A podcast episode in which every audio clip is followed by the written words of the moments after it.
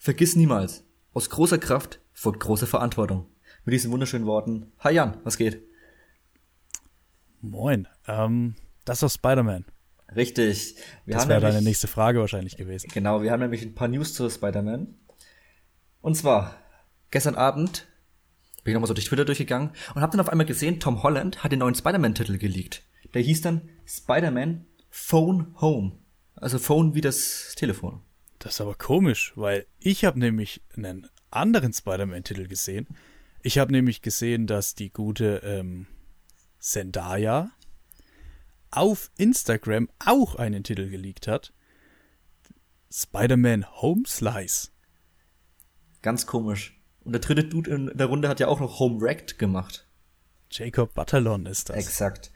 So, jetzt fragt man sich, wieso gibt es denn drei verschiedene Titel für einen Film? Kommen da wohl drei neue Teile? Nee, Quatsch. Das ist einfach nur die Marketingstrategie von äh, Marvel, indem sie einfach uns wieder mit falschen Infos füttern. Genauso wie Tom Holland letztens ja gemeint hat, es kommen auf keinen Fall die anderen Spider-Man vor, namentlich äh, Andrew Garfield und Tobey Maguire. Weil. Er soll ja auch nicht ganz so happy drüber sein, dass sie wirklich dabei sind. Ach, das wusste ich gar nicht. Ich dachte eigentlich, das findet, das ist ganz cool. Naja. Hat er Pech gehabt. Ich, äh, für euch die Fans ja. wird auf jeden Fall ein Fest. Äh, kurzer Disclaimer am Anfang. Wir nehmen hier den ganzen Spaß zum zweiten Mal auf. Aufgrund von technischen Sorry. Schwierigkeiten. Das soll euch aber nicht stören. Einfach nur zur Offenheit. Alles klar. Ja. Es, es wird auch, also themenmäßig werden wir über neue Dinge sprechen. Das heißt, das ist kein Stress. Äh, genau. Ja, für euch ändert sich aber eh nichts. So. Für wen sich eine ganze Menge ändert, ist aber Donald Glover. Der hat einen neuen Amazon Prime Exklusivdeal. Nachdem wir letzte Woche schon drüber geredet haben, dass er zusammen mit Phoebe Waller-Bridge die Serie Mr. und Mrs. Smith remaked für Amazon, hat er jetzt quasi Zusammenhang mit der neuen Serie Hive, die angekündigt wurde, die um sich eine Beyoncé-artige Figur äh, spielen wird, hat er quasi gleichzeitig verlauten lassen, dass er in Zukunft exklusiv Filme und Serien für Amazon entwickeln und produzieren wird. Finde ich ganz interessant, weil Amazon also man muss es ja eigentlich so sagen, die haben schon ein paar Sachen ins Kino gebracht, wo cool waren, so an Filmen. Aber die Eigenproduktionen selber von Amazon waren meistens eher, eher lau. Sie haben ihre zwei, drei Highlights mit äh, Jack Reacher ja. oder auch Hunters. Ähm, sie sind aber natürlich nicht äh, ganz Jack in das, das glaube ich, oder?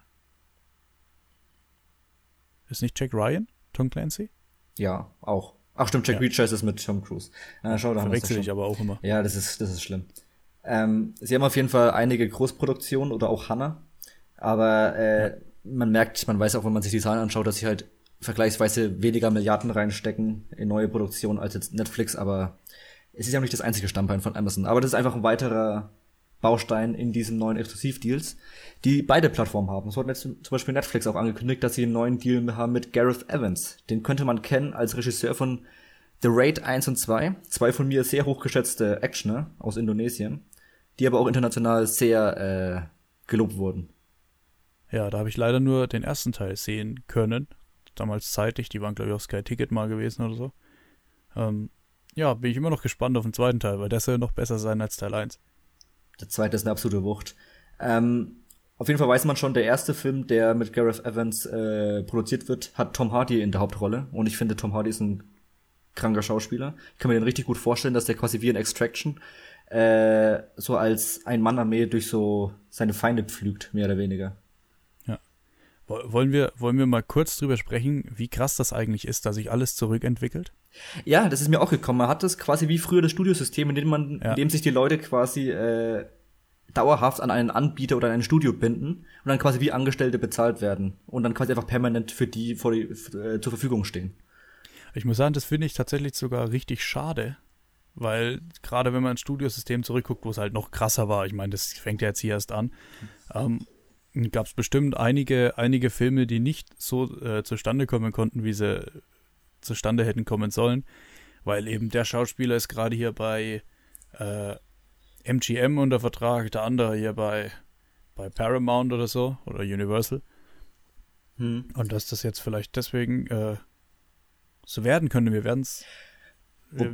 Bin gespannt. Wo, wobei man fairerweise noch sagen muss, bisher sind diese Exklusivdeals ja bisher nur für Produzenten oder Regisseure. Also Schauspieler selber vor der Kamera, die haben ja, gibt es bisher relativ wenig Exklusivdeals. Also ja, Stichwort kaum. Adam Sandler. Ja. Bei Netflix. Hm, Der, der, der mein- hat, ja, also er macht jetzt selber Filme für Netflix, aber er darf auch woanders mitspielen. Ja, okay. Ja, gut, dann. Dann ist es kein gutes Aber Beispiel. es, aber es lohnt sich natürlich sehr gut für ihn, da weiterhin Ja. zu machen. Aber er ist quasi in erster Linie auch als Produzent angestellt bei Netflix und macht halt da seine äh, exklusiven Filme. Aber ich sehe, aber ich verstehe deine Meinung, äh, das geht auf jeden Fall in eine ähnliche Richtung, auch wenn es sich bisher mehr hinter den Kulissen abspielt. Für die meisten wird sich da auch gar nichts ändern, aber wenn man quasi das so ein bisschen verfolgt, so, auch wenn man das mit Ryan Murphy anschaut, der kriegt ein einzelner Typ 200 Millionen, dass er exklusiv Sachen da produziert. Und auf solche Sachen sollte man sich halt auch, auch äh, was heißt, soll, das sind, ist der Grund, womit Netflix dann bald wirbt. Das sind die Sachen, die dann äh, auf der Startseite stehen. Das wird dann das Hauptprogramm mehr oder weniger. Das wird dann so eine Mischung aus äh, Filmen wie The Prom, die Zus Zuschauermagneten sind, oder auch Sachen wie Mank mit von David Fincher, die dann eher für das Prestige da sind, sage ich mal. Ja. Da fährt Netflix eine ganz gute Route, also in den kommenden Jahren. Dauert ja zum Beispiel hier der Tom Hardy-Film von Gareth Evans kommt 2022, also das fängt jetzt halt alles langsam erst an. Ich bin wirklich gespannt, wie sich das Ganze entwickelt, muss ich sagen. Weil entweder wird es richtig schlimm oder richtig gut. Ja, also Netflix ist auch äh, zu erwarten, dass die sich noch einige Jahre lang in diesem Tempo halten werden, weil die ja quasi als letztes Major-Studio zu diesem Big Five gestoßen sind. Falls du das mitbekommen hast. Sie sind offiziell bei diesem Big Five jetzt dabei. Jetzt sind es halt Big Six, aber man, man nennt es immer Ja. noch Big Five. Aus Paramount, Warner, Disney, Universal und das der letzte müsste MGM eigentlich sein, nach wie vor. Oder ist es Sony mittlerweile? Oh, gute Frage. Habe ich jetzt Das sind vergessen. jetzt beide nicht so krass. Aber, äh, sind beide eigentlich nicht so mega krass im Game. ja, man sagt auch immer wieder, dass einer vielleicht bald geschluckt wird. Ja, Apple ist da jetzt sehr interessiert dran, mal jemanden so zu kaufen. Aber mal, egal. So. Ähm, so. Prime und Netflix starten an. Was bald zu Ende geht, ist Luther, die Serie mit äh, Idris Elba. Die bekommt bald ihren abschließenden Film, hat, äh, wurde verkündigt. Und damit endet eine, ja, eher Crime-Serie. ja, liegt ja auch irgendwie nahe. Also quasi einen Film jetzt noch zu machen aus einer Serie, die eher aus Filmen besteht. Es sind Also immer von der extrem Länge her. lange Folgen, ja. Finde ich Ja, aber, aber gut. Das ist aber wieder so ein kleiner Trend. Peaky Blinders oder so, die bekommen jetzt hat, äh, bekommen auch statt einer letzten Staffel einfach einen Abschlussfilm. Ja. Habe ich nichts dagegen. Ja, sollen sie es machen. Sechs Staffeln und ein Film. Six Seasons and a Movie Community. Beste Serie. Ja. Gut, wir kommen zu Edgar Wright. Haben wir ja letzte, generell schon öfters drüber geredet. Ich kann mir gut vorstellen, mal länger über Edgar Edgar Wright zu reden. Der hat mehrere Projekte jetzt in der Pipeline oder wurden angekündigt. Und zwar macht er jetzt Running Man, ein Remake von einem von dem, äh, es ist nicht ein richtiges Remake, aber es ist eine neue Interpretation von einem Roman, auf dem der alte Schwar Arnold Schwarzenegger-Film basiert. Ja, und da geht halt das Ding los. Also, ich sag mal, der wird sich vergleichen müssen mit dem Running Man-Film. Ja. Und äh, entsprechend, er muss, er muss gut werden und schaff mal was gegen Arnie. Ja, es wird auf jeden Fall ein Action-Thriller, wo ich mir vorstellen kann, dass bei Edgar Wright eine humoristischere Note getroffen wird. Vor allem, also, mal, ein bisschen, aber der muss doch irgendwann auch mal einen Scheißfilm machen, oder? Hm? Jeder hat doch so irgendwie, selbst Tarantino hat Death Proof gemacht. Ja, obwohl Death Proof natürlich jetzt im Vergleich äh, zu seinen anderen Werken natürlich relativ mittelmäßig ist, aber halt Das insgesamt, ja. Naja, man kann halt auch schon sagen, dass bei, äh, Guy, äh, bei Edgar Wright seine ersten Filme sind halt noch relativ, boah, okay, äh, da, da war er da aber halt noch Anfang 20 oder so, als er bei der, von der BBC als Wunderkind da ausgesprochen wurde. Aber seine Filme sind jetzt bisher erste Sahne. Hoffen wir mal nicht, dass es jetzt der nächste, der One Night in Soho, dass der schlecht wird. Ich hoffe es nicht. Wäre schade. Ja, der muss gut werden. Ich, bin- ich, ich finde es fast ein bisschen schade, dass es Horror ist, aber ich lasse mich da gerne von einem besseren überzeugen. Ja, same, same. Ja. So, wir kommen zu einem anderen Regisseur, den ich äh, sehr feier. Und zwar Guy Ritchie. Der Typ, der Gentleman gemacht hat, der Snatch gemacht hat, der Bube Dame König Gras gemacht hat, der aber auch Sherlock Holmes äh, gemacht hat, die mit Robert Downey Jr. Oder natürlich Aladdin und King Arthur. Ja, die lasse ich immer gerne ein bisschen weg. Das waren so Auftragsarbeiten. das waren so Auftragsarbeiten. Wobei man bei äh, King Arthur noch mehr Guy Ritchie gemerkt hat als bei Aladdin. Bei Aladdin, das war wirklich reine Disney-Maschinerie durchgemacht und ja, ciao, danke fürs Geld und weg. Da finde ich ja mega krass. Ich habe keine Ahnung, wo ich das jetzt letztens gehört habe, aber der Hauptdarsteller, also die haben teilweise Szenen gedreht in doppelter Geschwindigkeit oder in halber Geschwindigkeit, wie sie dann später zu sehen waren. So, also diese Actionsequenzen, wenn er hier so durch die, durch die Städte durchrennt und so. Und da hat er ja dabei gesungen. Das heißt aber gleichzeitig, er musste am Set entweder in doppelter Geschwindigkeit oder in halber Geschwindigkeit singen, damit dann die Lippen am Schluss synchron sind zum Text. Das finde ich voll krass. Okay. Ich kann mir Also- vorstellen, dass da ein bisschen digital getrickst wurde mit den Lippen, aber Ja. Aber sing mal doppelt so schnell oder, oder doppelt so langsam, wie es eigentlich also sein soll. ich stelle mir, ich stell mir äh, langsamer schwieriger vor, Hm? weil ich glaube, das ist das Taktgefühl schwieriger. Aber egal. Guy Ritchie ist auf jeden Fall seit The Gentleman jetzt gut äh, beschäftigt. Der hat jetzt erst letztens Cash Truck abgefilmt mit Jason Statham, mit dem er schon öfters äh, zusammengearbeitet hat. Gerade eben dreht er Five Guys. Das ist auch eine Action-Spionage-Thriller. Äh, ja, wie soll man sagen? Ja. Spionage Action Thriller, ja. Ich, ich wusste gar nicht mehr, was da kommen sollte. Mit eben auch mit Stafford, mit Aubrey Plaza, mit Hugh Grant, meiner Meinung nach. Ähm, soll vielleicht auch vom Franchise werden. Und jetzt wurde auch noch angekündigt, dass er zusammen mit Paramount und dem äh, Produzenten Jeremy Bruckheimer, der hat unter anderem Flut der Karibik oder so gemacht, dass sie da jetzt auch ein neues Franchise äh, starten wollen. Das wird ein Krieg-Action-Film oder generell ein Krieg-Action-Franchise, wo das, äh, der Twist sein soll, dass sie quasi verschiedene Mannschaften haben, dass sie quasi in der Zeit beliebig vor und zurückgehen können und durch die verschiedenen Trupps können sie einfach Schauspieler austauschen, neue Schaus- Schauspieler ohne Probleme rein und wieder äh, rauswerfen. Äh, werfen. oder dass quasi das äh, Franchise in Sorge ist. Das ist so der Das Plan. hört sich richtig, richtig gut an. Das ist natürlich auch mit so ein paar Hintergedanken, ne? wenn dann zum Beispiel jemand drumherum zickt, dass du ihn relativ, relativ, relativ schnell feuern kannst. Andererseits braucht Paramount halt dringend ein Franchise wie Disney, wie Universal, damit sie quasi Geld äh, brauchen, weil die haben bis auf Transformers haben sie nichts Größeres gehabt in den letzten Jahren und Transformers ist ja jetzt in nächster Zeit auch erstmal mehr oder weniger nicht vorhanden. Na, Im Kino sei Dank. zumindest.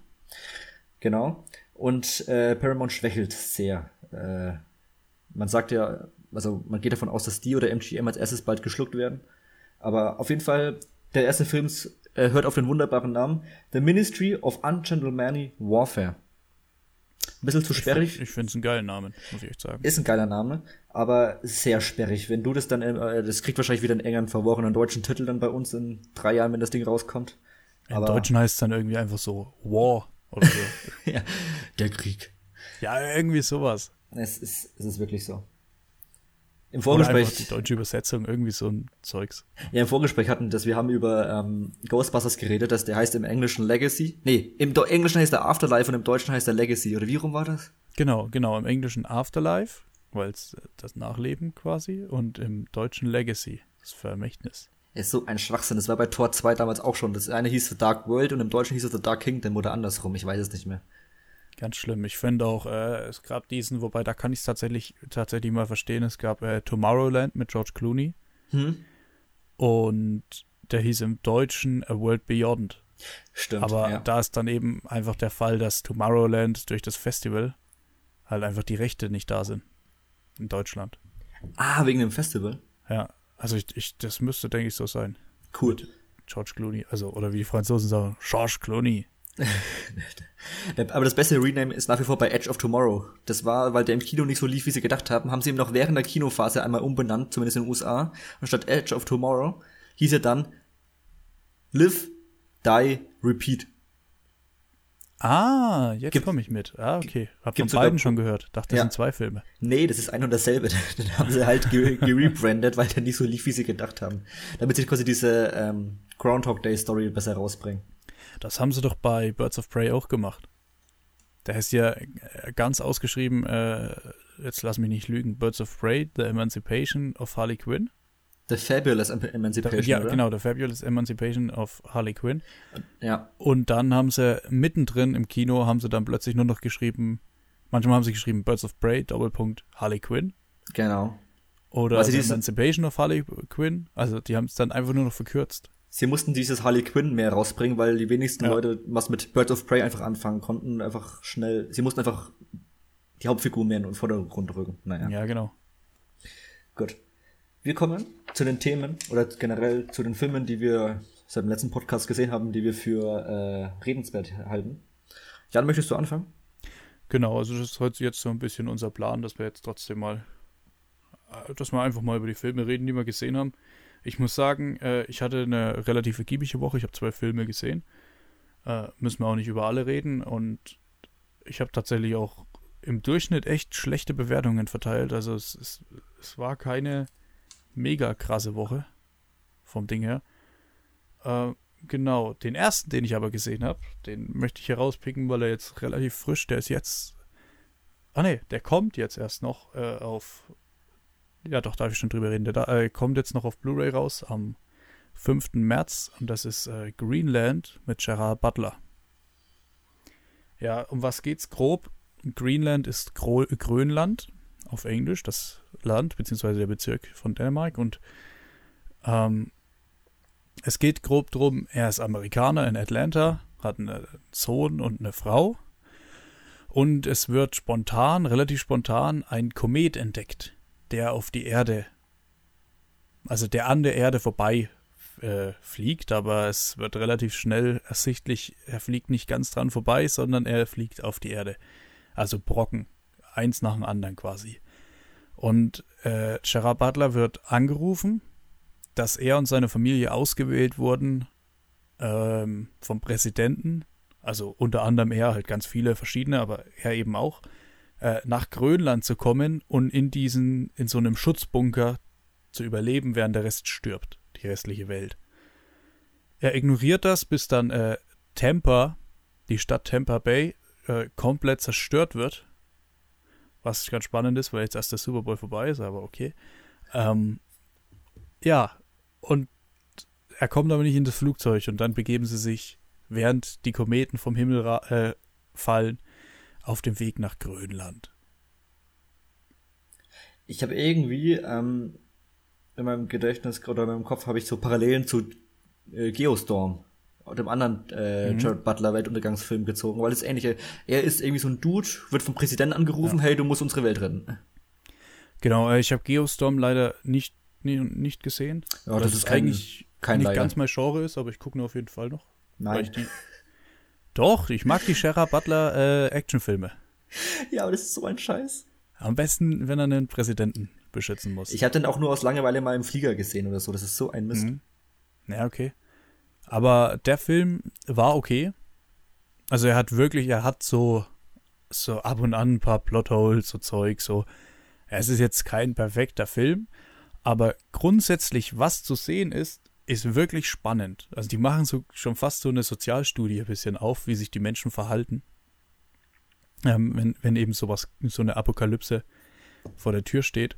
Und so ist, ist, ist es wirklich spannend. Es bringt wirklich ein bisschen neuen Wind in das, in das Thema rein. Äh, und war, wo es im Kino war, einer der wenigen Filme, die eben letztes Jahr im Kino laufen konnten, äh, auch, auch äh, interessant. Also ich hätte ihn, glaube ich, auch gerne im Kino gesehen. Muss ich Wie sind denn die Effekte? Gut. Ich kann mir nicht vorstellen, dass das ein 150 Millionen Dollar Film ist. Der sind richtig, richtig gut. Der sieht, ich finde, das sieht richtig gut aus. Okay. Du hast halt wirklich grundsätzlich erstmal den Kometen am Himmel. Das heißt, du hast einen bunten Nachthimmel. Und dieser wunderschöne bunte Nachthimmel ist aber, oder Tag, am Tag sieht man es glaube ich auch, ist halt die Gefahr. Ja, das ist okay. das, was tödlich auf euch zukommt. Äh, und entsprechend, wenn es dann runterregnet und so, da, ich finde, das sieht gut aus.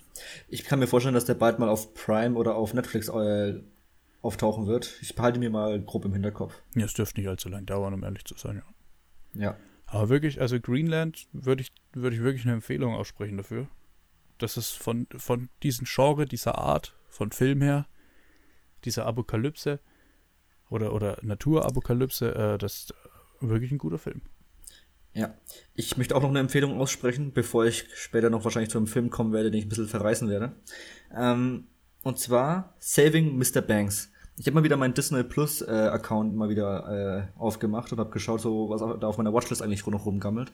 Und zwar war da ein Tom Hanks Film aus 2013, eben ja, wie besagt das Saving Mr. Banks. Und zwar geht es da eigentlich grundsätzlich darum, dass die Autorin von Mary Poppins nicht ihre äh, Filmrechte an Walter Disney äh, überschreiben möchte, weil sie meint, dass quasi er die Vorlage nicht zu schätzen weiß. Und den gesamten Film geht es quasi darum, wie Walt, äh, wie Walt Disney zusammen mit seinen, äh, ja, mit seinen Animatoren und mit seinen äh, Leuten versucht, besagte Autorin zu überzeugen, dass dieser Film auf jeden Fall die Kinderherzen berühren möchte, dass der Film das hervorbringen möchte, was die Autorin sich auf jeden Fall gedacht hat. Ne? Und der Film spielt dabei aber auf zwei Zeitebenen. Einmal eben in besagten äh, Disney-Studios, wo sie einen Vorschlag nach dem anderen abwatscht und wirklich alles an Disney ganz, ganz schrecklich findet. Übrigens hervorragend gespielt von Emma Thompson, falls du die kennst. Das, die kenne ich natürlich. Ja, großartig. Das, das ist die gute Frau aus Late Night oder Harry Potter oder vor allem tatsächlich Liebe. Stimmt. Äh, und Tom Hanks spielt leider auch ziemlich gut. Ist generell, ja, ich mag ihn nicht so. Generell ist es ein guter Film mit einem tollen Pacing. Währenddessen gibt es aber noch eine andere Zeitebene, das, äh, die deutlich davor spielt, wo man an die Kindheit von besagter Autorin kennenlernt und wie sie auf die Figur Barry Poppins gekommen ist und so weiter und so fort. Äh, ist ein schöner Film, kann man sich durchaus geben. Ähm, meine Empfehlung an der Stelle. Es hat, hat so ein bisschen so eine Disney-Magie, das merkt man. Ja, mich wundert sowieso, dass du den Tom Hanks-Film geguckt hast, aber es freut mich natürlich. Ich habe überraschend viel Tom Hanks-Filme in letzter Zeit geschaut. Ich verstehe es auch nicht. Also, er ist leider ein guter Schauspieler, auch wenn ich ihn persönlich nicht mag. Ach, der macht das schon, der macht das schon. Ja, ja. Ähm, wollen wir über was sprechen, wo wir beide drüber reden können? Ja, sicher gern. Ich habe einen Rewatch gemacht diese Woche von zwei Filmen, die können wir aber gerne zusammenfassen. Ähm, ja, zusammengefasst wäre es dann theoretisch The Whole Bloody Affair. Kill Bill 1 und 2. Ach so, ja. ja wir sind beide äh, große Tarantino-Fans, entsprechend können wir da ganz gut drüber reden. Ich habe Kill Bill tatsächlich jetzt erst das zweite Mal gesehen. Den ersten? Ja, beide. Ach so. Beide jetzt das zweite Mal. Ähm, was, was wirklich selten ist bei einem Tarantino-Film, dass ich den noch nicht mehrmals gesehen habe. Äh, ja, ich, ich mag sie mehr denn je. Ich habe nur den ersten mehrmals gesehen, den zweiten nur einmal. Der erste ist halt so ein bisschen, bisschen äh, knackiger, sag ich mal, weil halt ja.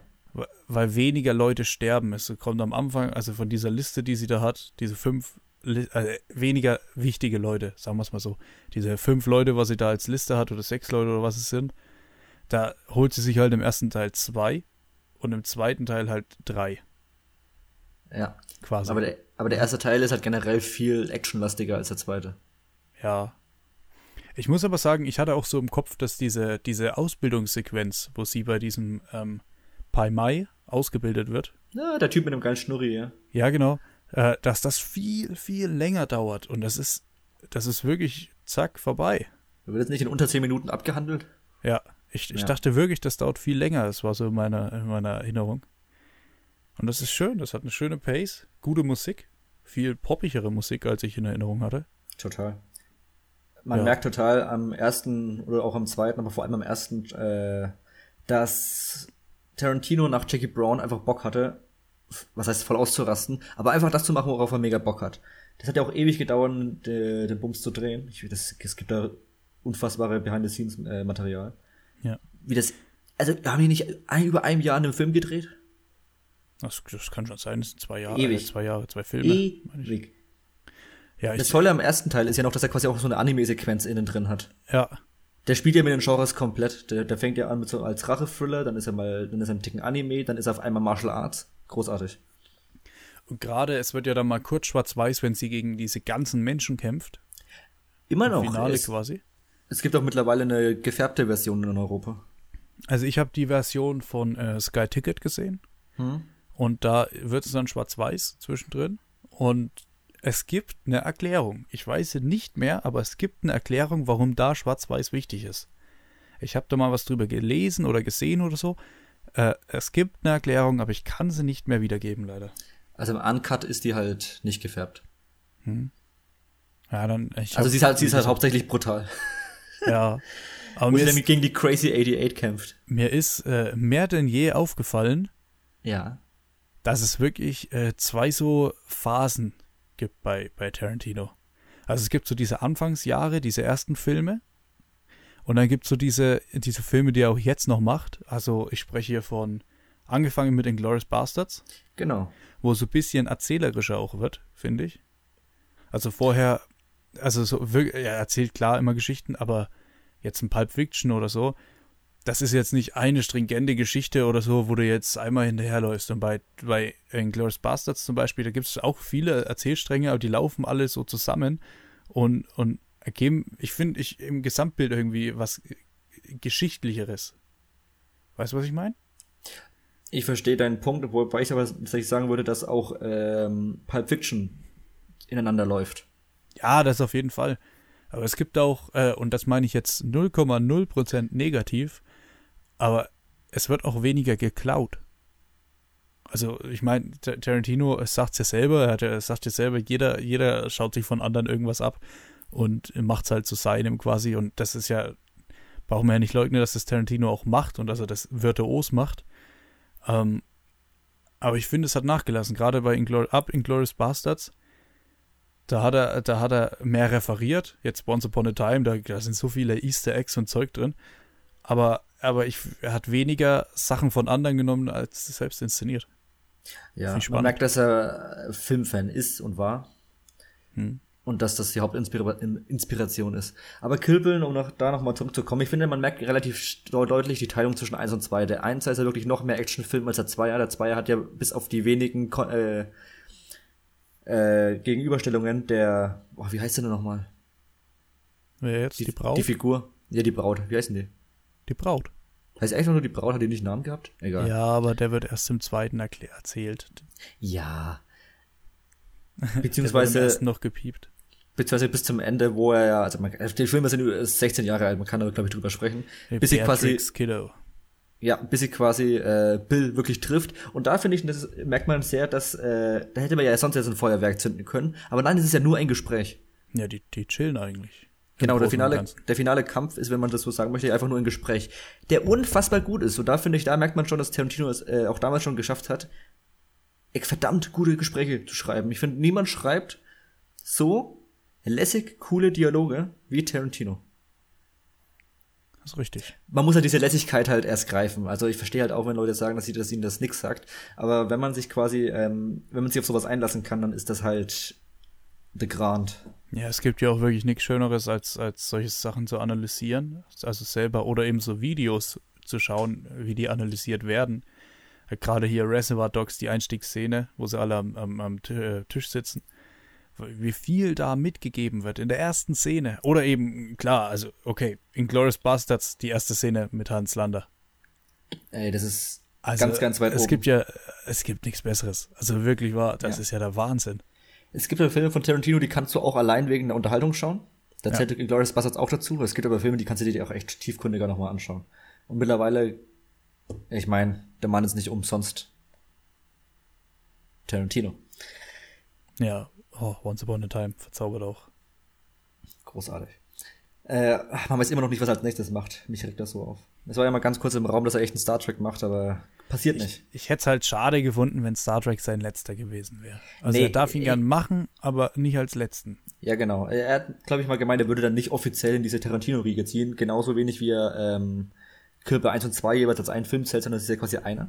Ja, er zählt ja sowieso irgendwie weird. Ja, ich, ich kann mir auch nicht vorstellen, wenn er sagt, er macht seinen Zehnten und setzt sich hin und sagt so, jo, das war's. Nee, nee, nee, der wird dann nach fünf Jahren wieder kommen, weil er es nicht aushält. Ich hoff's. Ich hoffe, dass er immer weitermacht. Scheiß ja. drauf, dass du nur zehn hast als Vermächtnis. Ich will, dass er 30 macht, von mir aus. Schafft er nicht, aber von mir aus darf er das gern tun. Gut. Ah. Ich habe gerade echt Bock, äh, ein bisschen abzulästern. Ich möchte über Wonder Woman 1984 reden. Der also. ist jetzt, der ist jetzt seit letztens jetzt auf Sky. Ähm, ist ich, also ich verstehe den Film nicht.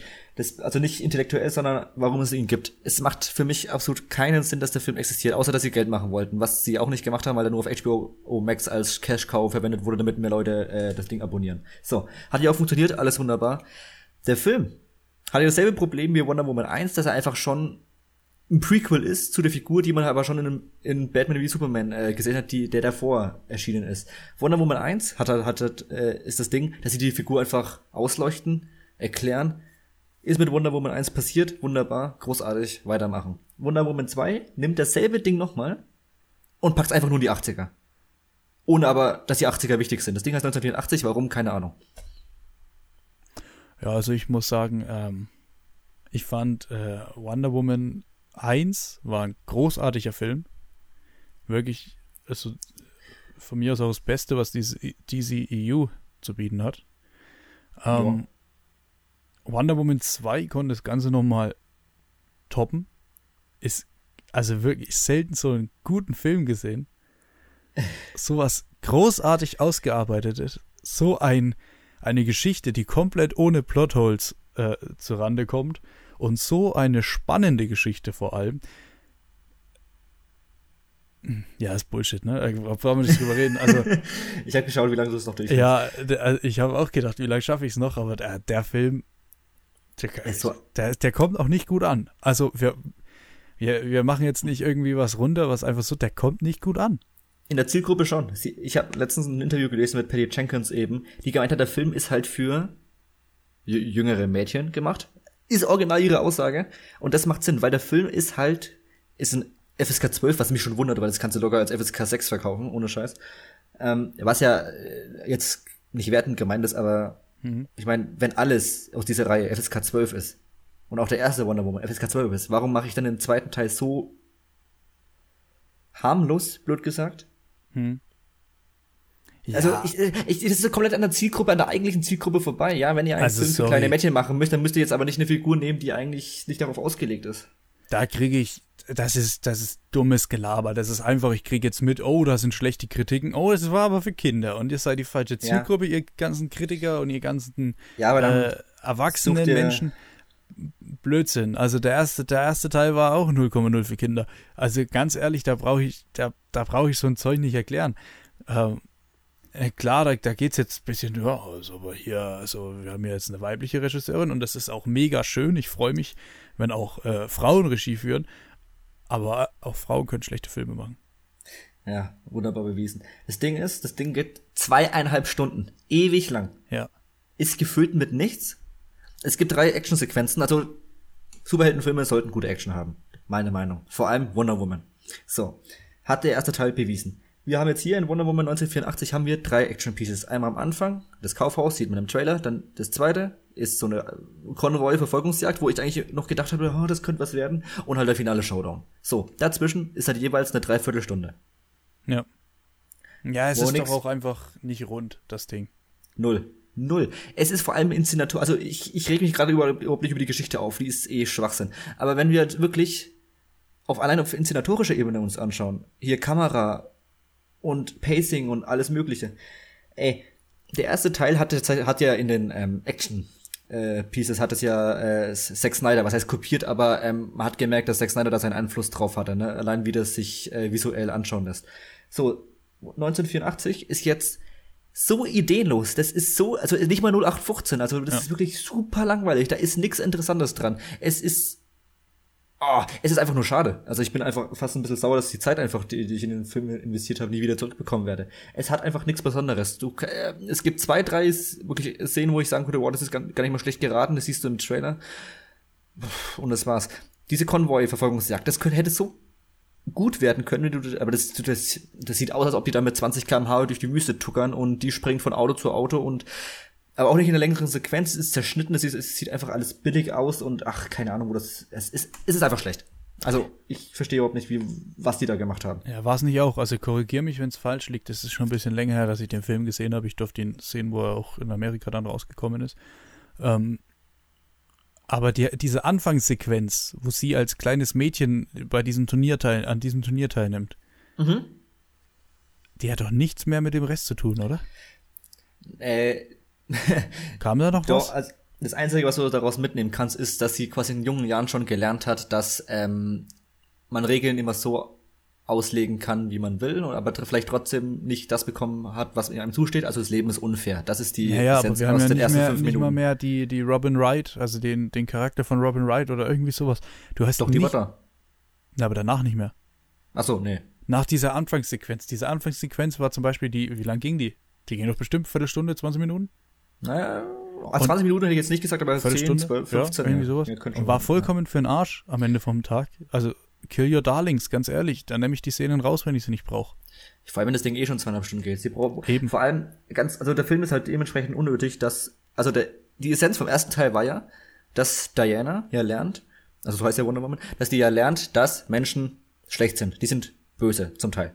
Deswegen ist ja sowas wie World War I passiert, was ja die Thematik vom ersten Teil ist. Ja. So damit ist, also sie ist halt rein, von wegen, ah, ich versuche jetzt hier alles gut zu machen, bla bla, dann ist World War 1 ja, war zu Ende gewesen, sie hat ihre, ihren, ihre, ihre Liebesding äh, mit Chris Pine, der ist dann gestorben, ich finde, darüber kann man schon langsam reden, und dann war das die Essenz vom Film, die Diana hat gelernt, jetzt durch ihren Film, dass Menschen schlecht sind, dadurch wird sie zu der Figur, die sie in Batman wie, Super, äh, wie Superman sein kann, ne?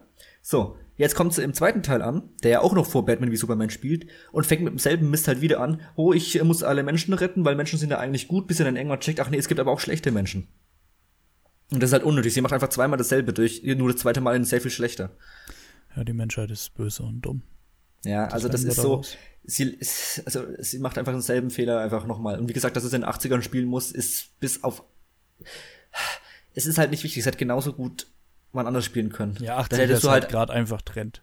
Exakt, das ist einfach eine reine. Wenn die 90er Trend gewesen wären, wären die 90er äh, Ding gewesen, weil das Ding zwischen USA und Russland, was im Film minimal angesprochen wird, hast du gefühlt immer gehabt. Das kannst du immer mitnehmen. Oder, oder statt USA nimmst du dann Irak, Iran, ist doch egal. Genau. Ja, ich habe, äh, also wenn ich jetzt so unverfröhnt das, das Thema wechseln darf. Ich will nur, nee, also das nee. Einzige, was du dem Film ja. gut zuschreiben kannst, ist halt, dass halt äh, Gal Gadot die Figur immer noch gut spielt. Da hatte Spaß ja, dran, das merkt man. Chris Pine ist auch cool. Der Rest nicht. Danke, das war meine Aussage. Nice. ja, es, es muss auch einfach, es kann nicht immer alles in über den grünen Klee gelobt werden. Also wenn Filme halt wirklich in der Größenordnung äh, Mist bauen ohne Ende, dann kann man das auch einfach mal sagen. Es ist einfach schade. Es ist, es war so unnötig. Ja, das ist richtig. Ja. Ich möchte über den Film reden den du auch gesehen hast, denke okay. ich, erwarte ich, doch, den hast du auch gesehen. Den habe ich äh, leider sehen müssen. Ähm, Fast and Furious, Hobbs and Shaw. Ja, das Dwayne Rock Johnson Spin-off. Genau, Dwayne Johnson, Jason Statham und Vanessa Kirby müssen äh, die Welt retten. Und obwohl sie sich ja überhaupt nicht leiden können, ähm, dabei treffen sie auf einige Cameos, muss man, muss man auch ganz klar sagen, wo Ryan Reynolds zum Beispiel dabei ist, was den Und Film aufwertet, weil hm? die Ryan Reynolds-Szenen einfach wirklich gut sind. Ja, der Rest ist äh, Fast and Furious drüber. Ja, soll ich was über den Plot erzählen, ganz ehrlich. Ich Virus, eine Kleinigkeit sie sagen. müssen retten. Oh ja. mein Gott. Sonst stirbt die Welt. Ich finde es halt relativ, relativ witzig, dass Vanessa Kirby und Jason Statham Geschwister sein sollen. Und zwar ungefähr gleich alt. Ja, gut. Ey, das, das der Film ist 50. Gestört. Der Typ ist 50 und die andere ist äh, knapp 30. Die sind in echt über 20 Jahre auseinander und im Film sollen die zwei Jahre auseinander. Ey, Bullshit. Ja, jetzt Movie Egal. Magic. Ja, ja, klar. Das Ding ist, wer Fast and Furious erwartet und das mag, kann den Film sich anschauen, kein Problem. Vor allem, weil es von David äh, Leach inszeniert wurde. Und das merkt man an einigen Stellen am Finale im Faustkampf zum Beispiel, meiner Meinung nach. Der auch ähm, äh, John Wick gemacht hat, glaube ich, oder? Genau, der hat auch Atomic Blonde gemacht und Deadpool 2. Also der ist ganz gut beschäftigt, der, der, der, der ist ganz cool. Ähm, ich hätte mir aber noch mehr erwartet. Wie gesagt, der ist, der war auch in, vielen Aspekten zu 0815 runter äh, gedreht das war dann einfach so eine reine Auftragsarbeit. Du merkst einfach äh, an Filmen, ob da jetzt irgendwie Herzensblut reinfließt oder nicht. Das war halt hier nicht der Fall. Die wollten einfach einen Film machen für Dwayne Rock Johnson, weil er sich mit Vin Diesel da ein bisschen rumstreitet. Und der eine macht jetzt Fast and Furious 9, der andere hat jetzt halt Hobbs Shaw gemacht. Das kommt ja auch irgendwann sehr wahrscheinlich in Hobbs Shaw äh, 2. Ja. Ähm, wobei ich aber sagen muss, dass allein, also die Statham-Figur war in den Vorgängern, in den zwei Vorgängern, eine der Lichtblicke. Die hat mir da eigentlich immer ganz gut gefallen, weil Statham auch richtig Bock hatte, da immer mitzumischen. Das Problem ist, er war halt böse. Die Figur. Ja, jetzt halt und jetzt ist es nicht. Und das ist halt, wie immer, wird dann die gebogen. Figur ein bisschen aufgeweicht. Es ist sehr gebogen. Ja, was, äh, was, was ich, was ich noch sagen wollte, habe ich vergessen. Ah, genau. Mach ich ging äh, ohne, ohne groß Hoffnung in den Film. Und ich bin ohne groß Hoffnung rausgekommen. Es war ein Film, wie ich ihn erwartet habe. Nicht besser, nicht schlechter. Außer. Mann, ich hab's dir schon gesagt, aber mich stört das wirklich. Ich bin Black Superman. Oh, das ist Black Superman. Es ist wirklich Black Superman. Wir sind dein Kryptonit. Also wie kann man so einen Satz sich raussuchen und dann noch so lang drauf rumreiten? Oh, jetzt äh, fühle ich mich aber dafür, dass ich so einen geilen Satz geschrieben habe. Nennt mich Yes. Black Superman. Ja, sie polieren halt ähm, das Ego von Dwayne Rock Johnson. Nee, es ist äh, Ding. Idris Elba sagt das. Ja, auch. Ja, Aber es ist ja trotzdem, der ganze Film ist ja auf dem, äh, ist ja nur für Dwayne Rock Johnson da. ja klar. Aber das, also, das, stimmt, Idris Elba spielt auch. das ist wirklich Ey, das, kacke geschrieben. vor allem Vanessa, von Vanessa Kirby hätte ich mir tatsächlich mehr erhofft. Sie spielt halt einfach äh, das Mädel, was man sich anschaut oder was, mehr oder weniger. Ja. Die kann zwar auch ein bisschen austeilen, aber pff, ist, im, ist bei den wichtigen Sachen dann auch le- letztendlich egal. Es gibt auch überraschend wenig Auto, äh, Autos für einen Fast ja, gut. Das ist irgendwie in letzter Zeit immer so. Aber ich Nee, es wurde, es wurde wieder besser in Fast Ja, 8. aber ich finde schon krass. Also, die sind aus einem Hochhaus gesprungen und er hat ohne irgendeinen Handschuh oder einen Lappen in der Hand zu haben, sich an einem Seil mit der Hand runtergelassen, was normalerweise diese Hand komplett verbrennen lässt. Und ich finde schon mal krass, dass wir, wenn wir über den Film reden, auf so einem Niveau sprechen, dass uns nicht mal das interessiert. Dass wir da eigentlich nicht drüber sprechen Es, über solche es ist Dinge. Fast and Furious. Ja. Also das da kann man, ist hat man spätestens drüber. nach dem fünften Teil hat man äh, jede, das heißt Hoffnung aufgegeben. Ich schaue die ja so als Guilty Pleasure mäßig ganz gern, einfach nur weil ich äh, sehen will, was sie sich als nächstes ausdenken. Hm. Das, das Beste war ja im, im Achter, wo dann auf einmal diese riesen äh, Abrissbirne durch die Autos gescheppert ist. Ja, Aus genau. dem Nichts. Aber das ist wirklich, also da kann ich mir auch irgend so einen Bollywood-Film geben. Nee. Doch, die komm. werden, die werden für sowas immer verarscht. Genau Ja, solche Recht. Dinge. Nee, das Geile an Fast and Furious ist, die, die, die feiern das so als äh, so ab, als ob die es wirklich so äh, fast ernst meinen würden. Ja.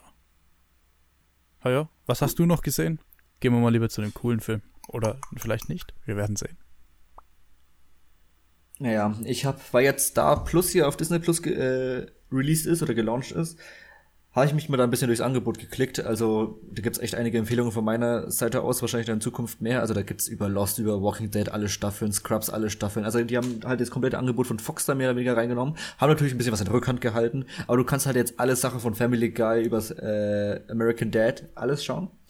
Was cool ist, unter anderem sind da jetzt aber auch zwei Wes Anderson-Filme endlich drin. Wes Anderson, falls jemand den nicht kennt, der hat so Sachen gemacht wie Grand Budapest Hotel oder so. Oder Der fantastische Mr. Fox. Oder, äh, Oder was war sein letzter? The French Dispatch, of- was demnächst rauskommt, wo wir schon mal drüber gesprochen haben im ersten Podcast.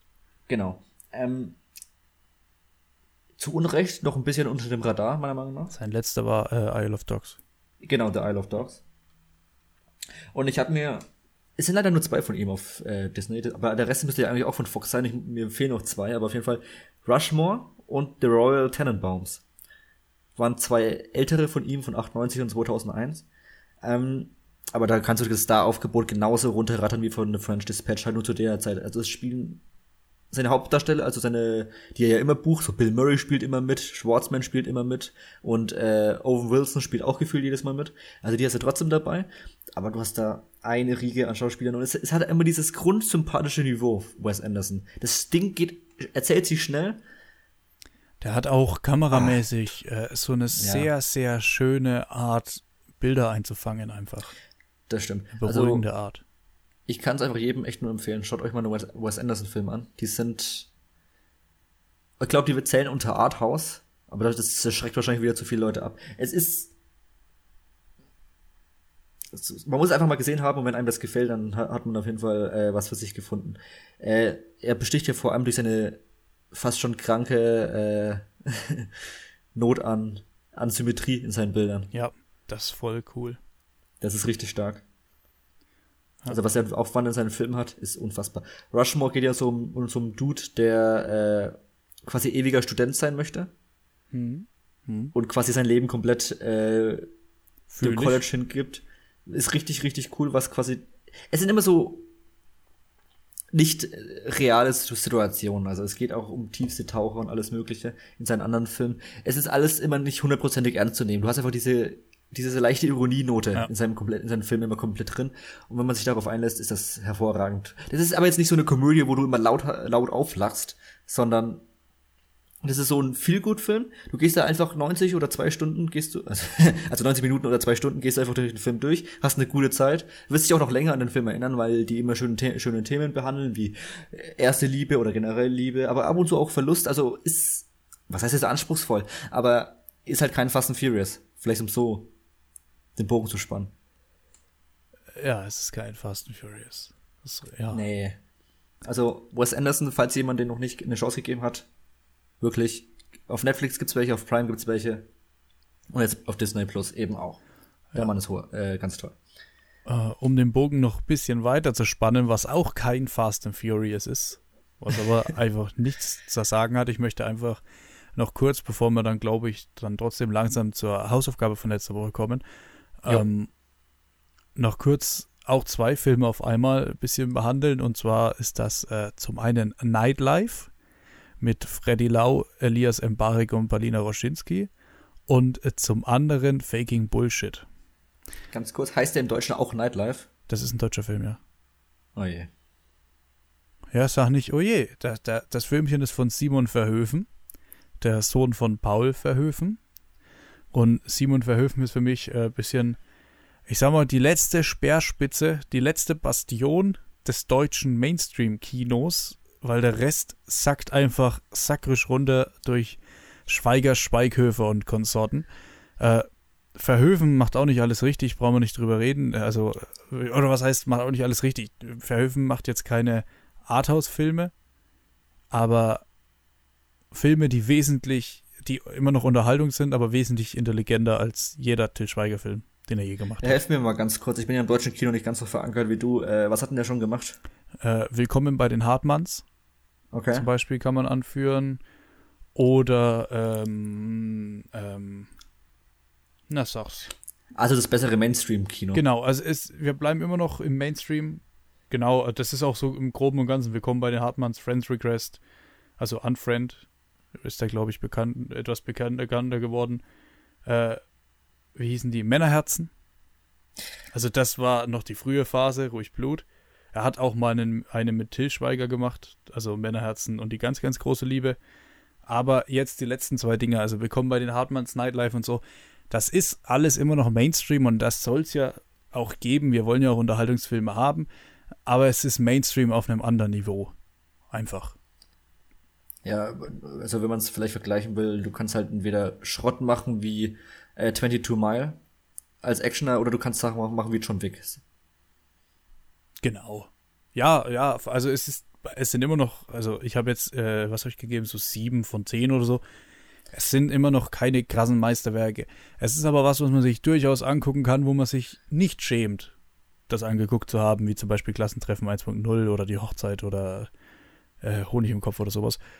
Äh, ja, es ist einfach solides deutsches Kino, Mainstream-Kino, äh, fast wie Faking Bullshit. Das ist, würde ich nicht sagen, Mainstream-Kino. Es ist schon ein bisschen was Eigenes. Es ist von den, wie du mir vorhin äh, erzählt hast, von den Machern, äh, die auch Schneeflöckchen gemacht haben oder eben, wie heißt der? Ro Ronny und Clyde? Ronny und Clyde. Genau. Der kommt jetzt, wenn ihr das, wenn ihr den Podcast am ersten Tag anhört, kommt der, kommt der heute auf Blu-ray raus, der Film. Ähm, das ist einfach schön. Die, die behandeln quasi Sexismus, Rassismus und so, ähm, wie sie behandelt werden sollten. Also die machen schon Witze drüber und so, aber sie machen das auf einem Niveau, wo es okay ist, sag ich mal. Also wo man, wo man intelligent damit umgeht. Ja? Und wo die Komödien auch einfach Spaß machen. Ja, ähm, man kann sich relativ schnell herausfinden, ob das ein was für einen ist oder nicht. Und zwar, wenn man sich einfach mal den Trailer von Faking Bullshit auf YouTube anschaut, dann merkt man relativ schnell, dass es halt nicht so ein deutscher Standard, mm, ich will nicht sagen nicht Mist, aber dass es halt nicht deutscher Standard ist, sondern dass das wirklich intelligent geschriebene Komödien sind, die einfach von jungen Leuten gemacht sind für junge Leute. Und das ist halt super geil, dadurch, dass die, also bei mir das humormäßig relativ gut trifft. Und ja. Ronny und Clyde ist eben auf Netflix, also da kann man schon mal einen Versuch warten, äh, wagen große Empfehlung an der Stelle. Es gibt halt echt gute deutsche Filme, die sind halt nicht, die kriegen halt nicht das Budget für Werbung wie andere, deswegen kriegt man die nicht mit. Deswegen Ronny und Clyde, Faking Bullshit. Schnittflöckchen habe ich selber noch nicht gesehen, nee, aber das sieht auch so hervorragend aus. Das ist, ist irgendwann auf jeden Fall mal Thema. Ja. Genau, also die wollte ich jetzt nur noch mal deswegen kurz ansprechen, um, um wirklich eine Empfehlung rauszuhauen. Und die vielleicht, auch wenn es nur drei Leute sind, die es deswegen gucken, aber Ja. würde mich freuen. Ein bisschen Mund-zu-Mund-Propaganda. Okay. Ob der nächste Film auch sehenswert ist oder nicht, können wir ja gleich ein bisschen äh, uns drüber streiten. Wir reden gleich jetzt über oder jetzt über I Care a Lot. Erst ein bisschen ja, spoilerfrei und irgendwann werden wir in den Spoiler-Part gehen. Es wird aber dann in Timestamps unten in der Videobeschreibung oder in der Podcast-Beschreibung sein. Genau. Und zwar geht I Care a Lot. Ist erstmal ein Crime-Thriller, geht circa zwei Stunden. In den Hauptrollen Rosamund Pike, die kennt man aus Gun Girl zum Beispiel, und Peter Dinklage, den kennt man als Lyrion Tennis. Ja, Als Lyrion Tennister? Hast du gerade wirklich gesagt Lyrion Tennister? ja ich, ich habe mich versprochen. Als Tyrion Lannister. als Tyrion Lannister aus äh, Game of Thrones natürlich. Jawohl. Äh, und, Was zu einer und, unfreiwilligen Komik ist. Ja, ich kann mir die immer nie merken. und Isaac heißt. Gonzalez, die kennt man Das aus ist die aus Baby Driver. Baby Driver oder aus Hobbs and Shaw zum Beispiel. Oder auch. aus, äh, oh Gott, ich habe die Woche nämlich zufällig tausend Filme mit ihr gesehen. Äh, ach genau, aus Bloodshot mit Vin Diesel, Ach Gott. wenn man sie da kennen will. Oder aus Kong vs. Godzilla? Godzilla vs. wie auch immer. Der, wo jetzt demnächst kommt, da spielt sie auch mit. Ja. Alles klar. Ähm, Regisseur würde ich gar nicht mal groß drauf eingehen. Der ist nicht so wichtig. Wie heißt der? Jay Blakeson. Ja. Ähm, hat, auch, hat auch den Film geschrieben, aber ist jetzt nicht jemand, auf den man in Hollywood groß achten muss, bis hierher. Äh, Nur so von mir aus. Weil ich fand, das war ein durchaus solider Film. Ich hatte durchaus Spaß mit dem. Ich fand, dass der einen guten Flow, ein gutes Pacing hatte. Ähm, Freunde von Crime-Thrillern sind meiner Meinung nach hier relativ gut vertreten. Der Film ist alles andere als perfekt, werden wir gleich drüber sprechen. Aber die erste Hälfte ist meiner Meinung nach äh, sehr, sehr gut. Der flacht dann in der zweiten Hälfte etwas ab. Aber wer generell was mit Crime-Thrillern anfangen kann, ist hier erstmal nicht an der falschen Adresse. Aber worum geht's denn, Jan? Ja, also in äh, I Care a Lot oder wie ich ihn nennen möchte, I Don't Care a Lot, ähm, geht es um, es, es würde sogar als Titel passen, ähm, geht es um äh, die Figur von Rosamund Pike, irgendwer G Miller, Ma Maler, Marla Grayson, ähm, die ist Betrügerin, denn sie ist äh, eine Frau, ich, ich weiß nicht, wie man es nennen soll, die quasi vom Gericht damit beauftragt wird, für alte Menschen zu sorgen. Die hat dann das, äh, das Recht, äh, sie ins Heim zu bringen, zum Beispiel. Die hat dann das Recht, das Vermögen zu verwalten, etc. Ähm, und das macht sie auch. Aber sie macht das mit Leuten, die eigentlich noch gar nicht so dement sind, die eigentlich noch gar keine Pflege brauchen. Aber sie steckt es ins Heim, kriegt ihr Vermögen, kann das verwalten und äh, macht Kohle, Kohle, Kohle, solange wir die leben. Bis sie dann eine Großmutter entführt, die, oder eine Oma eben, also eine alte Frau entführt. Ich möchte es entführen nennen, ne? Ja, halt äh, eben Ja, klassisch gegen ihren Willen. ins äh, Altenheim einweist, Mhm. äh, die voll ausnutzt, aber da hat sie nicht damit gerechnet, haha, Plot Twist, dass diese Granny jemanden hat, der ganz, ganz böse wäre, wenn die Granny plötzlich weg ist. Exakt. Gespielt eben von Tyrion, äh, von Peter Dinklage. Von Lyrion Tennister. Ach ja, ja, komm. Das Ding ist, der Film will nicht, dass ihr die Hauptfigur sympathisch findet. Der macht sogar in den ersten 15 Minuten in so einer Gerichtssaalszene relativ deutlich, dass ihr sie wirklich hassen sollt. Das macht er meiner Meinung nach relativ gut. Man kann sich mit der Hauptfigur nicht relativ anfreunden, aber das ist der Plan vom Film meiner Meinung nach. Warum das dann etwas problematisch gegen Ende wird, können wir, gehen wir später drauf ein. Jetzt ist die Frage, wie lang, wann wollen wir in den Spoiler-Part gehen? Ja, von mir aus können wir gleich. Jo. Soll ich eine Überleitung Also. machen? Ab jetzt wird gespoilert. Nee, keine Ahnung. Zum Beispiel. Der Film hat vermeintlich das Problem, dass man die Hauptfigur nicht mag, dass man mit ihr nicht moralisch auf einer Ebene ist. Das ist aber jetzt hier gar nicht mal so schlimm, meiner Meinung nach. Dadurch, da, da war ich einfach nur interessiert, wie die Sache weitergeht. Weil ich möchte ja quasi, dass sie irgendwann für ihre Strafen be äh, bezahlt. Nö. Und. Bitte? Nee. Doch. Und zwar, es, es, es kommt ja irgendwann zu diesem, also sie nimmt die Mutter mit von dem, von dem, von dem Mafia-Gangster-Boss und er will sie log- logischerweise zurückhaben. Und es gibt, und es spitzt sich ja zu und gipfelt sich zu, bis halt wirklich irgendwann alles jenseits von Gut und Böse ist und wirklich äh, Menschen, die nicht damit äh, viel zu tun haben, wirklich in Mitleidenschaft gezogen werden, aka beinahe umgebracht werden oder auch zum Teil umgebracht werden. Äh, und ich fand das durchaus spannend. Also ich finde die erste Hälfte echt gut. Ja. Danach beginnen die Plotholes, danach beginnt es absolut unauthentisch, unrealistisch zu werden. Die Hauptfigur will gehasst werden, wird aber nicht gehasst, sondern die Hauptfigur ist eigentlich irrelevant. Und wenn dann die Hauptfigur am Schluss ermordet wird, wir sind ja schon im Spoilerteil, ist ja alles easy, ähm, dann ist es nicht traurig für mich, dann freue ich mich da nicht, sondern, wie ich es eben gerade schon gesagt habe, dann ist es mir egal. I don't care. Na, mir war es nicht zwingend egal. Ich habe aber, äh, ich habe mich jetzt aber auch nicht gefreut. Ähm, das Ding war, dass ich, dass ich es als passendes Ende äh, empfand, dass sie eben stirbt. Ja. Relativ, was heißt aus dem Nichts, aber halt nicht auf natürliche Art und Weise, sondern dass sie wird einfach auf der Straße relativ äh, prachtlos einfach erschossen. Ja, passend, Von jemanden, den passend sie durchaus. Ich habe mich für den Typen gefreut, der sie erschossen hat. Ähm, ja. Aber, so aber sie selber war mir komplett Rille. Und das macht der Film hm, vollkommen falsch. Ja, du kannst ja auch keine Verbindung mit ihr aufbauen, wie gesagt. Du hast ja keine moralische Instanz. Ja, eben. Dann zeige ich das aber vielleicht nicht ganz so krass, wie sie diese Frau wirklich im Altenheim hält. Dann kann ich ein bisschen. Dann bin ich eben in dieser Anti-Helden-Position. Dann weiß ich, sie ist kacke, sie baut Scheiße, aber dann mag ich sie irgendwie trotzdem. Das ist ja das, das Schlaue, was die anderen Filme nochmal machen. Aber es passiert hier nicht, deswegen würde ich halt den Begriff Anti-Held halt nicht für sie anwenden. Okay. Aber ich, also ich aber ich, ich verstehe deine Argumentation. Egal. Nee, ich will ihn allein für die erste Hälfte nicht egal finden. Er hat einfach ein paar coole Szenen und ist gar, gar nicht mal so schlecht inszeniert. Ähm, mir gefällt vor allem der Flow. Wir haben in letzter Zeit immer das Gefühl, also ich das Gefühl, dass manche Netflix-Filme einfach immer zu weit, äh, also zu lang gehen. Und der, der, der ist hier nicht. Der ist relativ gut getimed.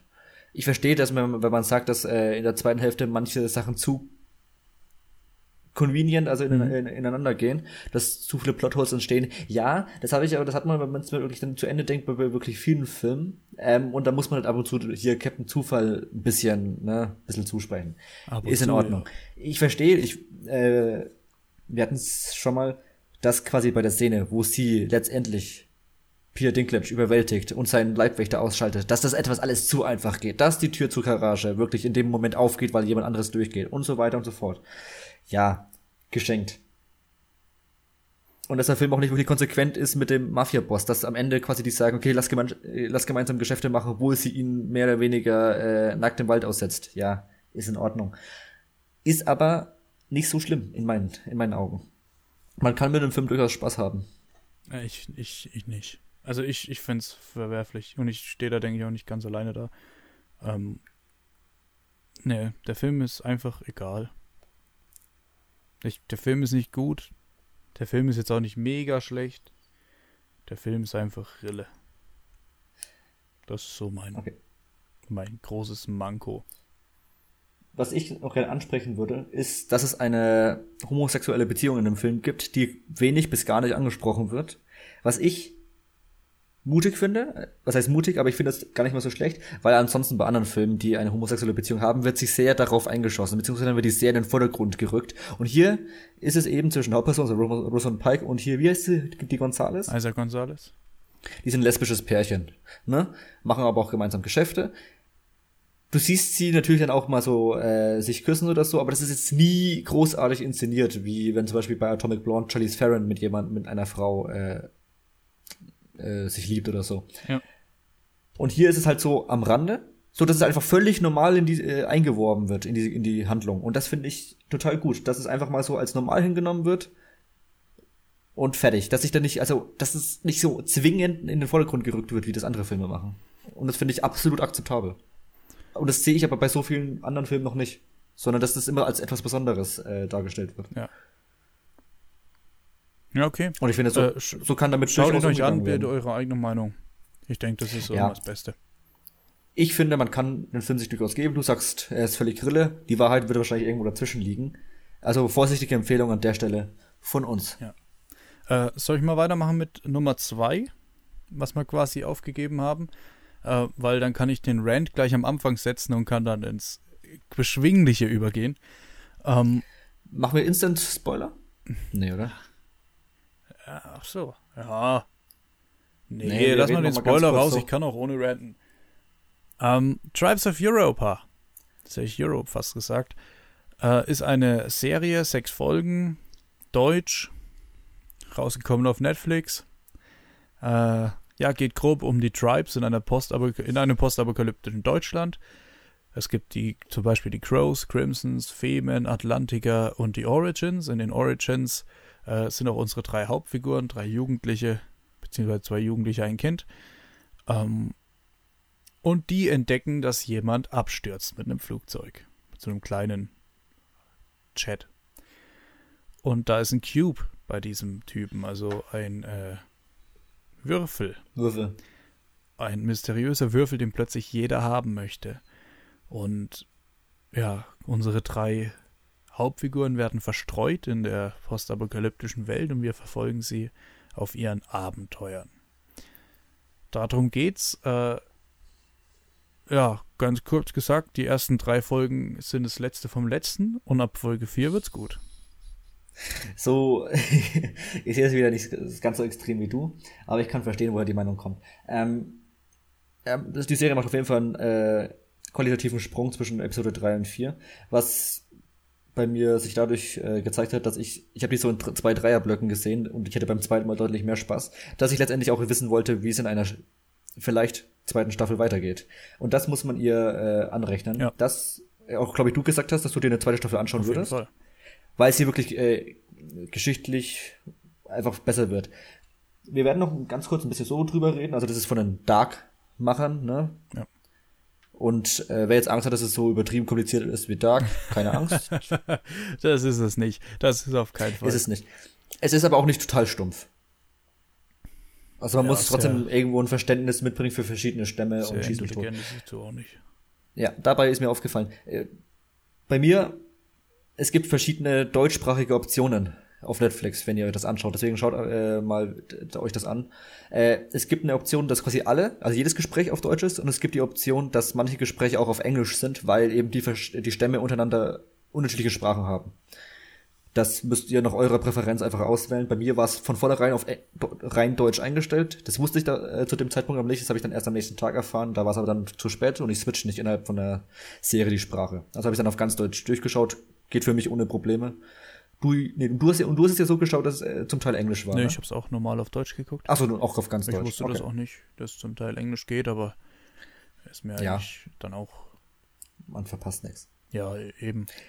Äh, ja, noch ganz kurz, äh, bevor wir in den Spoiler-Part gehen, was mich Auch ich finde, wir können noch ein bisschen generell reden. Oder ja, klar, können wir machen. Äh, was mich, was mich sehr, sehr gestört hat, ist äh, die Dreistigkeit, in der am Anfang einfach komplette Szenen von anderen Werken kopiert werden. Beispiel äh, Walking Dead. Voll, Hier sind wir noch in der ersten Episode, ja. Also das kann man noch sagen. ja, ne, das ist doch kein Spoiler. Sie Ja, wissen eben, ja, nicht, wie meine ich ja. kopiere. Äh, also ich vor allem, wie sie es kopieren. Also Ja. Ja. Du kannst auch drüber reden. Wie gesagt, erste Episode Genau. ist noch äh, alles in Ordnung. Ja, Beispiel Walking Dead, einfach Staffel 6, letzte Folge, letzte Szene. Äh, die Kenner wissen, was ich meine. Wird, also wird quasi eins zu eins kopiert. Eins zu eins geklaut und das ist, ist einfach, das finde ich ziemlich frech. Ja. Ich weiß halt nicht, wie groß die, äh, wie groß der Schnitt ist, die Leute, die Walking Dead die Szene gesehen haben und äh, auch äh, jetzt Tribes of Europa schauen. Ich verstehe aber, wenn man sagt, okay, ich habe das gesehen und das ist wirklich eins zu eins dreist geklaut, was in der Szene schon relativ deutlich wird, ist in Ordnung. Aber es gibt zum Beispiel auch deutlich, dadurch, dass es eine Dystopie ist, äh, orientiert man sich schon optisch an anderen dystopischen Filmen oder Serien aus internationalen äh, Produktionen ohne jetzt aber wirklich dreist eins zu eins zu kopieren. Man orientiert sich, aber das merkt man schon. Also man hat zum Beispiel, die eine hat, hat eine Armbrust und da ist so ein ARCOG-Visier drauf. Okay, hat man gesehen. Ist jetzt nichts Originelles, jetzt von der Seite, von der deutschen Seite her, aber mein Gott. Ja, ist doch, halt ich so. finde schon ein bisschen dreist, also es wird schon viel, viel, also das Klauen möchte ich nur bei Walking Dead sagen, weil das ist, das ist ganz offenkundig geklaut. Äh, aber es wird schon sehr, sehr viel zum Nachbarn geschaut und die Prüfung abgeschrieben. Ja, durchaus. Aber es wird auch, ähm, es gibt auch ein, zwei eigene Aspekte, aber es stimmt schon, dass mehr einem bekannt vorkommt, als äh, jetzt ich gehofft hatte. Ähm, man merkt einfach, äh, dass man schon sehr diesen internationalen Flair haben möchte, deswegen orientiert man sich ja eben an internationalen äh, Duftmarken, die schon gesetzt worden sind. Äh, wir haben das hm, Duftmarken. Das Gute, das Gute, also ich, habe es jetzt einfach mal so formuliert. Ich möchte noch ganz so generell so über Effekte und Sets reden, einfach, dass die Serie, man merkt, dass die ein relativ großes Budget hatte für deutsche Verhältnisse, dass man eben große Sets bauen konnte, man konnte ähm, aufwendiger inszenieren als andere Serien. Man hat äh, auch mehr oder digitale Effekte drin als jetzt ein Tatortreiniger, ganz klar. Und das ist halt zum Beispiel bei Netflix eher möglich, als wenn wir eine Serie für die ARD, ZDF machen. Obwohl es da langsam auch ein, zwei Alternativen gibt, aber dazu vielleicht ein anderer, andermal mehr.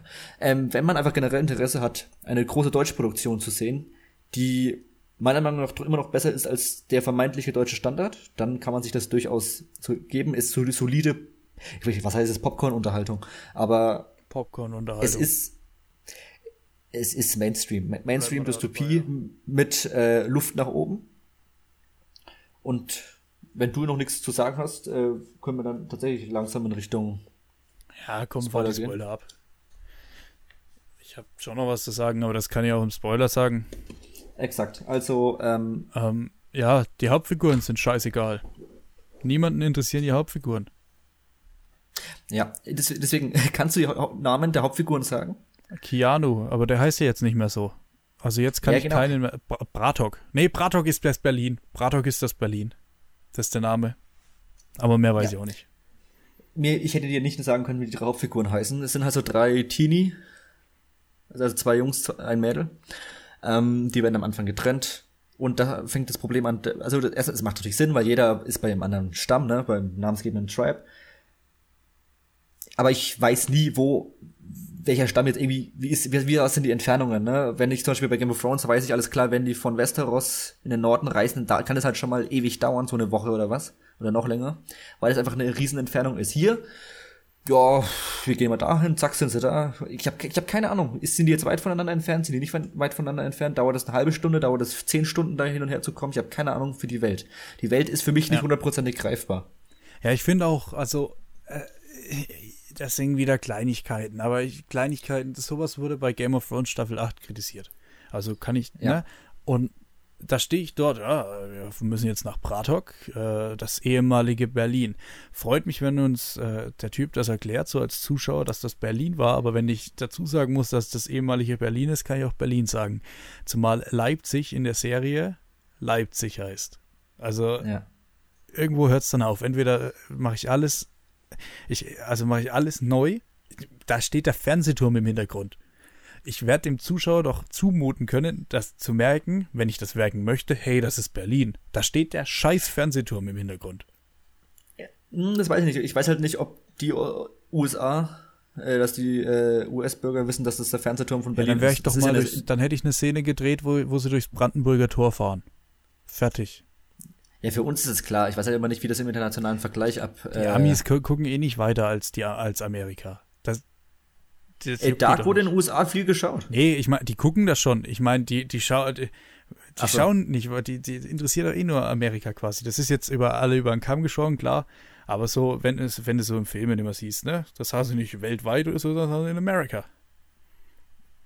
Also ich ja. denke, das ist egal. Aber ich verstehe, aber es ist auf jeden Fall nicht, nicht äh, es ist auf jeden Fall nicht gut fürs Worldbuilding und das ist halt eine der Schwächen. Generell, die Serie hat halt ein paar Schwächen, die sind jetzt nicht so, dass ich sage, boah, ich kann es nicht schauen, aber es, es, es summiert sich so im Kleinen und im Großen. Äh, es hat aber auch ein paar Stärken. Ähm, willst, willst du noch, wolltest du noch was sagen zum Worldbuilding? Oder halt zur Welt? Ja, ich kann es nicht schauen.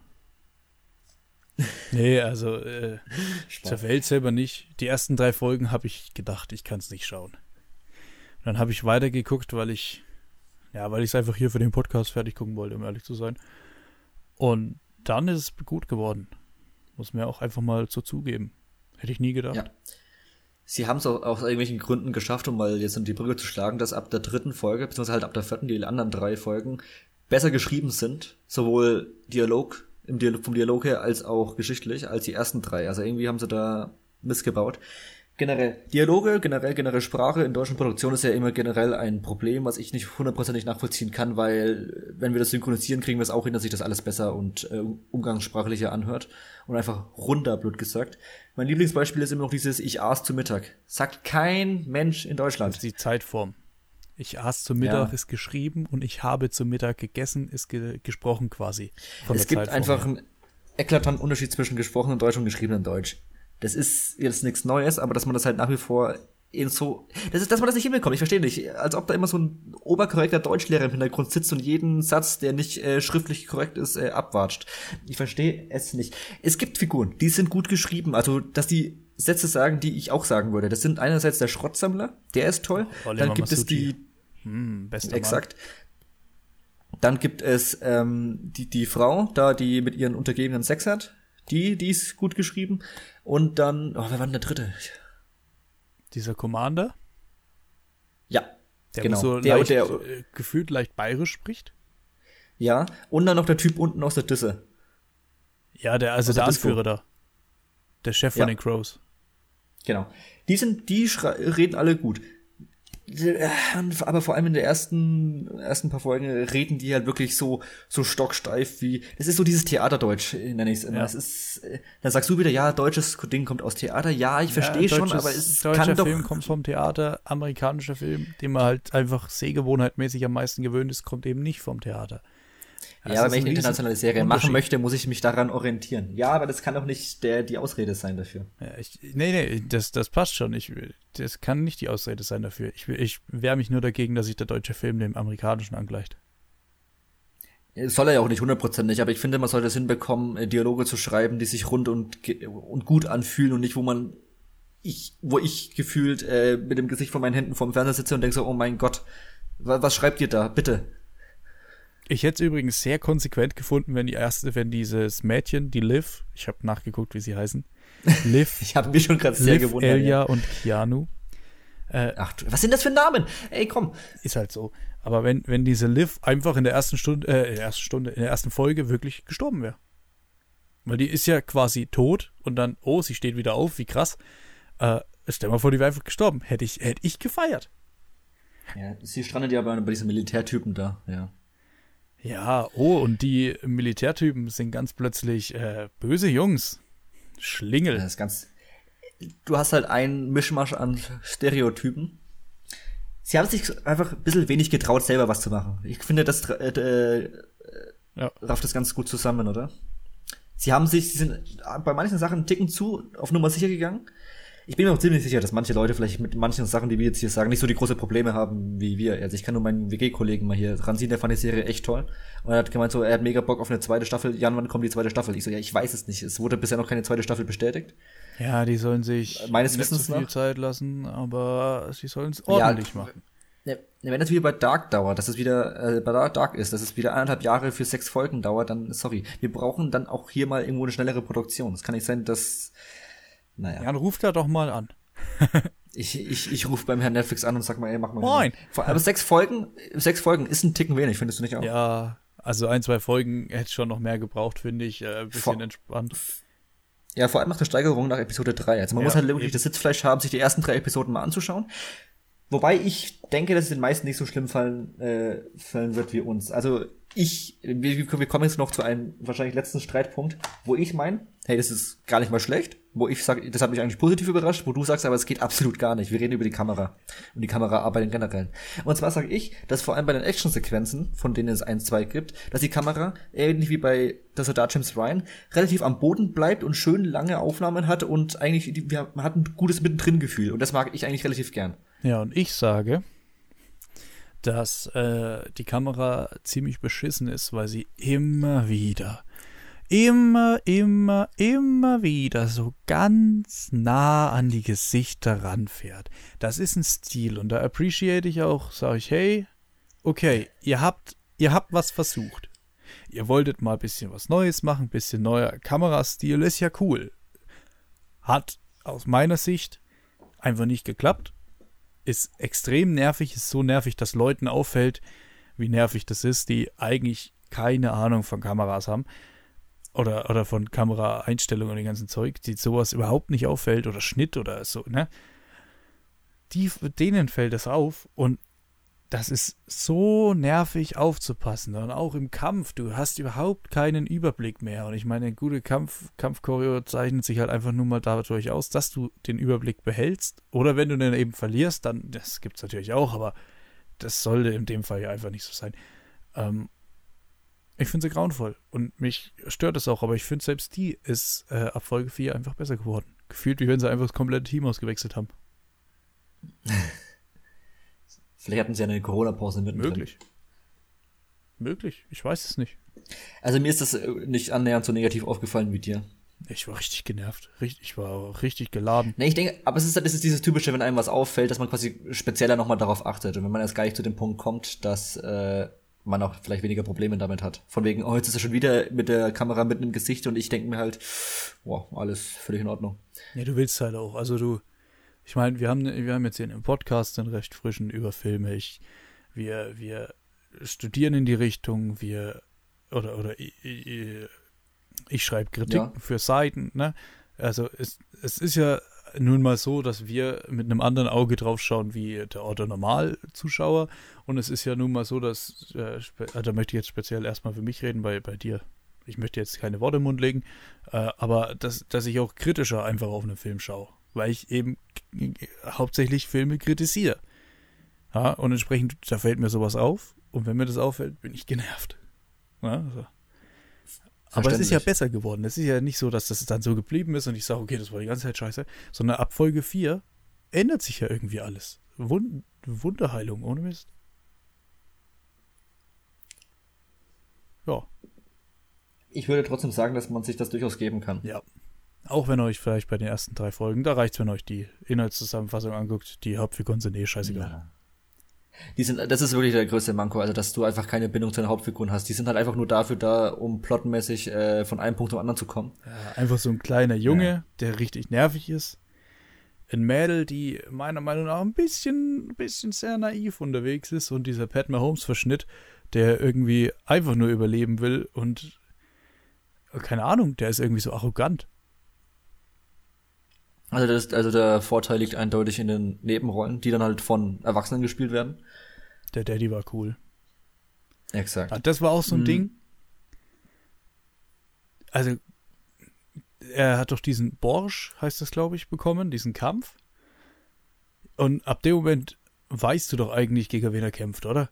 Ich meine, das ja. möchte ich jetzt nicht mal negativ irgendwie hinhalten, weil das ist, es ist halt am Ende vom Tag immer noch eine Mainstream-Serie. Aber aber also ich fand schade, dass der gestorben ist, der Daddy. Okay. Wollen wir eigentlich mal ganz kurz über das Ende reden, wenn wir schon beim Spoiler sind? Jo.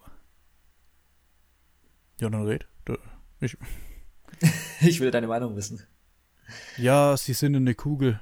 Also wenn das jetzt nicht, äh, in eine Kugel, in einen Würfel rein und dann unters Meer. Wenn das jetzt nicht die krassen Hightech-Menschen sind, dann wäre ich traurig.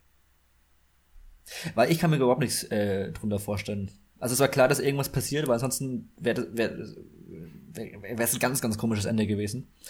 Ähm, aber was mich erwartet, kann ich mir tatsächlich noch nicht hundertprozentig ausmalen. Und ich habe mir jetzt auch noch irgendwie, kann, ich werde mir da jetzt keine Theorien oder so durchlesen. Ähm, aber ich, wie gesagt, ich bin halt einfach gespannt, was passieren wird. Das wird, das wird. Staffel 2, vielleicht checken sie, dass die ersten drei Folgen nicht ganz so geil waren und machen es einfach besser. Ja, sie werden auf jeden Fall jetzt Feedback bekommen. Und ich hoffe halt, dass Netflix oder dass halt die Zahlen gut genug sind, dass Netflix eine zweite Staffel beordert, einfach damit wir mehr von solchen Produktionswerten in Deutschland einfach sehen, weil ich finde es einfach wichtig für die Industrie. Genau. Gut, das war's mit dem Spoiler-Teil. Haben wir heute ganz schön Überlänge gemacht. Ja, ja schön 20 ja, bisschen, Minuten. Ja. Hm. Alles klar. Kurz die Hausaufgabe ähm, und dann machen wir kurz die Hausaufgabe, damit ihr wisst, was ihr bis nächste Woche äh, schauen müsst. Wir haben uns mal überlegt, dass wir mal zwei Filme aufheben, weil Warum nicht? Und zwar, den einen möchte ich äh, euch ans Herz legen, und zwar haben wir am Anfang geredet, dass Gareth äh, Evans einen Deal mit Netflix hat. Der, es ist zwar jetzt nicht direkt ein Film von Gareth Evans, aber wer der Raid 1 und 2 nicht kennt oder schon kennt, der möchte und sich vielleicht noch was in die Richtung schauen möchte, der kann sich The Night Comes For Us anschauen auf Netflix. Geht in eine ähnliche Richtung, ist nicht so Hand-to-Hand-Combat-lastig wie The Raid ja. selber, sondern hat noch ein bisschen mehr äh, Schusswaffen und vielleicht andere Spielereien. Hat aber trotzdem eindeutig äh, die Handschrift davon. Und da kann man sich vielleicht schon mal drauf einstellen, was das für nächst, äh, was da in den nächsten Jahren von uns, von diesem Menschen auf uns zukommt. Der übrigens auch eine fantastische Serie letztes Jahr auf Sky released hat, nämlich äh, Gangs of London. So als kleiner Tipp noch. Genau. Also The Night Comes For Us auf Netflix und Jan, du? Äh, und ich würde euch gerne, weil es startet nächste Woche einfach nichts Gescheites, deswegen nehmen wir was Altes, also in Anführungszeichen Älteres, ähm, was, glaube ich, Anfang des Jahres gestartet ist und was auch für die Award-Season ganz interessant wird. Deswegen da wollen wir für nächste Woche mal drüber sprechen, mit äh, Vanessa Kirby in der Hauptrolle, Pieces of a Woman auf Netflix. Das Auch mit Shia LaBeouf. Und Shia LaBeouf, genau, das wäre so die, äh, die zwei Filme sind so die ha äh, Hausaufgabe. Genau. Haben wir's? Von mir aus haben wir's. Fehlt nur noch dein Abschiedssatz genau. und ich sage schon mal Tschö mit Ö und ich freue mich aufs nächste Mal. Jawohl, dann äh, möchte ich es beenden wie äh, jede Folge mit einem mit dem letzten Satz eines Filmes.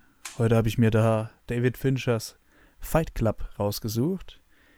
Und der letzte Satz bedeutet, äh, bedeutet heißt auf Deutsch, du hast mich in einer seltsamen Phase meines Lebens getroffen.